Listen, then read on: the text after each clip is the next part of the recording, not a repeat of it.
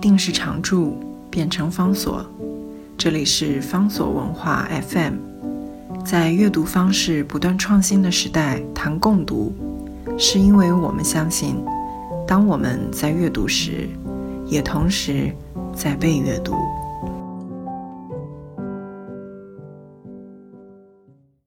今天为大家介绍的是余秀华的散文集《无端欢喜》。因为余秀华的特别的身份、特别的经历，从湖北非常乡下横店的一个地方，而且呢患有脑残疾病，行动不便，却在这样的情形底下，他变成了一个诗人。他的诗传遍了全中国，在中国大陆变成了几乎一度是最受欢迎、最多人阅读。然后出了诗集，可以变成畅销书的一个非常非常特别的诗人，在他的诗里面就有着这种特性，因为他对于生命，一方面有一种来自于真实的痛苦而不得不有的回应，但是在这个痛苦当中，也正因为痛苦是那么样的深刻，所以他又必须找到各种不同的方式，用文学、用语言来把这种痛苦予以。转化变成了力量，让他自己可以继续的支撑下去。容我继续再为大家念一段余秀华在散文集里面的文字。他说：“回想起来，虚空从降临在身体里的那一刻开始，就伴随连绵不断的层层加深的虚空而寂静了一生。从婚姻开始，两个互不相干的人莫名其妙走在了一起，还有一直。”不许随便离开的契约，我们以为两个人在一起就能够增加一倍对抗虚空的力气，从身体到灵魂，从肉体到精神，这是人最初和最后的期许。但是很快就发现没有那么简单的事情，两个身体和灵魂之间有缝隙，发现缝隙的存在就是怀疑开始的时候，怀疑是一种力量。让宇宙的运行都可以倒转，当然缝隙不可避免的越来越大，最后终于崩塌。所以你看他的那个转折，一方面如此的自然，另外一方面又如此的戏剧性。从自己在车站阶梯上面跌倒的那样的一个羞愧的经验，从那样的一种方式，他知道他自己痛，可是痛。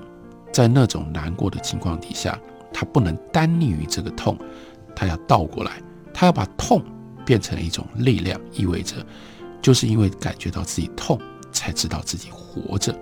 而我们的人生，他就把这个观察或者思考的层次，接下来扩大。他说：“人生不也就是这样吗？我们经常是一方面。”我们不希望痛，人生有这么多的痛苦，所以我们在寻找各式各样的麻痹，让自己不要感觉到痛。可是我们也不能完全麻痹真正的麻痹，因为真正麻痹的时候感觉不到痛，那取而代之的就变成了虚空，我们就不知道自己还活着。所以有时候我们又必须要去寻找，甚至要珍惜那样的痛。再从这里，在短短的同一段文字里面，余秀华再一转。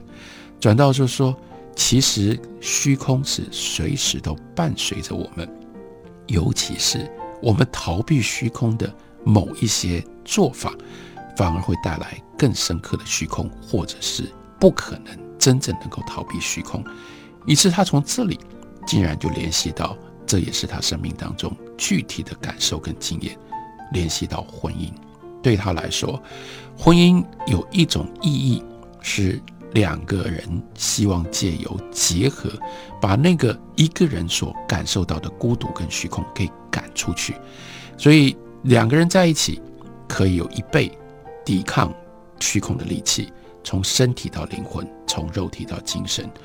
但是这个期许或者是这样的一个允诺，原来内在于婚姻当中，但是大部分的时候在现实里面都不可能真正的实现。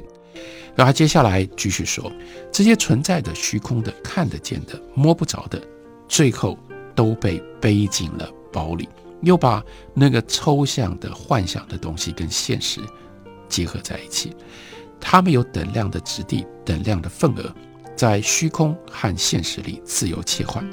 我试图把这几年经历的事情理清楚，给自己一个可以相信的交代，但是到现在我还是做不到。如同一个被洪水裹挟的人，不知道洪水是在把自己往哪一个方向带。这就是余秀华她特殊的生命的洞见，因为也就是在那么样快速的环境情况底下，她在三十几岁的时候，完全不预期的变成了。一个名人，然后因为名人呢，他到处去走，可是他还是维持的那样的一个冷静，他没有被突如其来的名声给冲昏头，他一直意识到自己之所以变成了一个诗人，其中非常重要的两个性质，在他的散文里面反复的出现。正因为他是一个残疾人，正因为这个世界有这样的各种不同的考验。他必须要找到一个依赖，而他最重要的一个依赖就是阅读。他从小就不断的在阅读，接下来从阅读延伸到写作，那是他人生上面最重要的一股力量的来源。所以他在他的散文里面也就特别的跟我们说，他写作的根源，他的原因是什么？他说他经常被问到：“你为什么写作？”他说。如果不用我喜欢来潦草，也就是直截了当的回答，就很可能变成一个绕来绕去的哲学问题。当然，说到哲学，也不必大惊小怪。哲学这两个字，也不过就是一个笼统的命名，它并不对它命名的事物负责。我邪恶的想，我也不一定对我的文字、对我说过的话，通通负责。因为我也许也就是借用了“哲学”两个字，完成了我人生的一些问题。但是从根本上，我相信人生是没有问题的。我总是为求方便，把要饭的、当官的、贫穷的、富甲天下的看成一体。我的意思是，如果他们同时注意到了人生这件事情，并在这件事情上努力了，上天会赐予他们相等的财富。这财富是喜悦，是和我一样在看到阳光的时候感受到的喜悦。是的，写作也是在消除差距，不是贫富差距，不是所谓的社会地位的差距，而是心理的差距，对幸福感知能力的差距。我觉得这是人的根本的差距。衡量幸福的标准，就是衡量一个人对于庸常的日子爱的方式，爱的部位。所以回到人生最根本的地方。所有的一切的人，你真正能够最重要能够掌握的，是对于幸福感知的能力。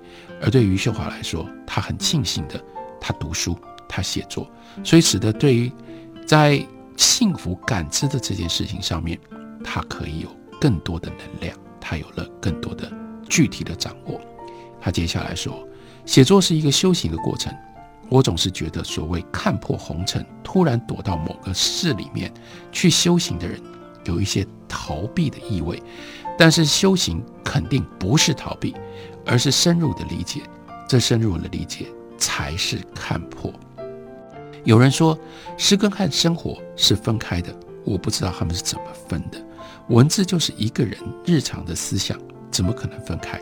这只能够说明这种人，他们对于诗歌。不够喜爱，我不喜欢的一种说法是用生命写作，这肯定是本末倒置了。生活永远是根本，如果写作能够救赎生活，那也是上天安排的心性。自我的觉醒救赎了一段泥泞的岁月，到现在我也不会以为写作是对我的救赎，因为我的写作是一种天性，哪怕要饭，我也未必能够舍弃。那时候在温州打工，没有电脑，没有桌子，我是趴在床上写了半个本子。这与所谓的坚强没有半毛钱的关系，只是喜欢，骨子里的喜欢。后面这段话非常的精彩。余秀华说：“最贫瘠的人生不是物质上的匮乏，而是没有一个持续的爱好。想想，这就是一件很可怕的事情。感谢上天，给了我写作的爱好。”并让我从中获得扎实的欢喜，这是多么美好的馈赠！所以，虽然报得大名，余秀华能够维持自己的这样的生命，很重要的关键，第一个是他持续的阅读，他持续的写作。他非常清楚知道阅读跟写作完全是来自于他的喜好，而他非常清楚的在他的散文里面表达，有这样的一种喜好是人活着的最重要的根源。如果你没有这样的一种喜好，对任何的事情你提不出这种，不管在任何环境底下，不管在任何状况底下，我就是要做的这种热情，人生是可悲的，人生是空洞的，人生是空虚的。另外一件事情，另外一种他的生命的植树，帮助他不在这样的突如其来的成名当中冲昏头，那就是他对于现实当下一些细节。那样的一种观察跟领悟，又例如说，在散文集里面的这样的一段文字，他说：“这个地方、这个时代的人们已经没有了心思创新，好不容易有一段和平的时期，就抓紧享受吧。所谓的享受，就是接受日复一日的平庸，而且把这些唯独的日子在空酒杯里转化为甘露。”他所看到的景象是。大多数是二层楼房，灰的、红的瓦顶，刷白的墙壁。